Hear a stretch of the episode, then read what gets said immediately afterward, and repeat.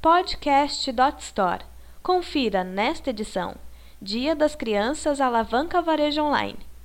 Este artigo é um oferecimento de Coin. Embora a economia do país atravesse um momento delicado, as vendas no comércio eletrônico brasileiro seguem melhorando nos últimos meses. Uma prova disso foi o bom resultado das vendas online no Dia das Crianças.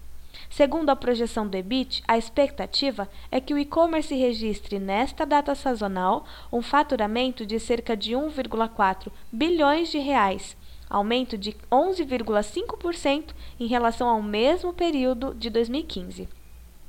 Ainda de acordo com o EBIT, cerca de 4 milhões de pedidos eram aguardados pelas lojas virtuais de todo o país no período de 28 de setembro a 11 de outubro, com ticket médio de 413 reais, valor 7,4% acima do registrado no ano passado. Bonecas, fantasias, blocos de montar, bonecos e personagens, jogos diversos, animais de pelúcias, patins e mini veículos motorizados figuram entre os itens mais vendidos.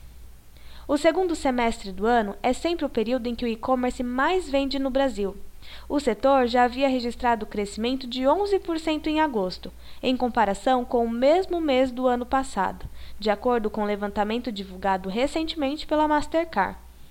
Os destaques positivos ficaram por conta dos setores de móveis e vestuário. Sob esse contexto, o comércio eletrônico é um dos poucos segmentos da nossa economia que deve apresentar crescimento em 2016.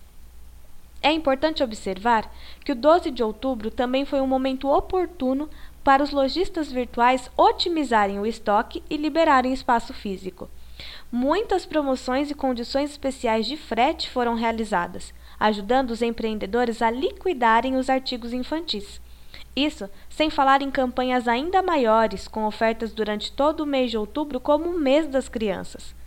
É uma das datas mais importantes do varejo, sendo considerada equivalente ao Natal para as lojas de brinquedos. Já os e-shoppers além de poderem comparar os preços para evitar pagar mais caro em um mesmo produto, também tiveram a oportunidade de aproveitar diversos cupons promocionais, o que diminuiu o valor da compra sem comprometer a qualidade do presente.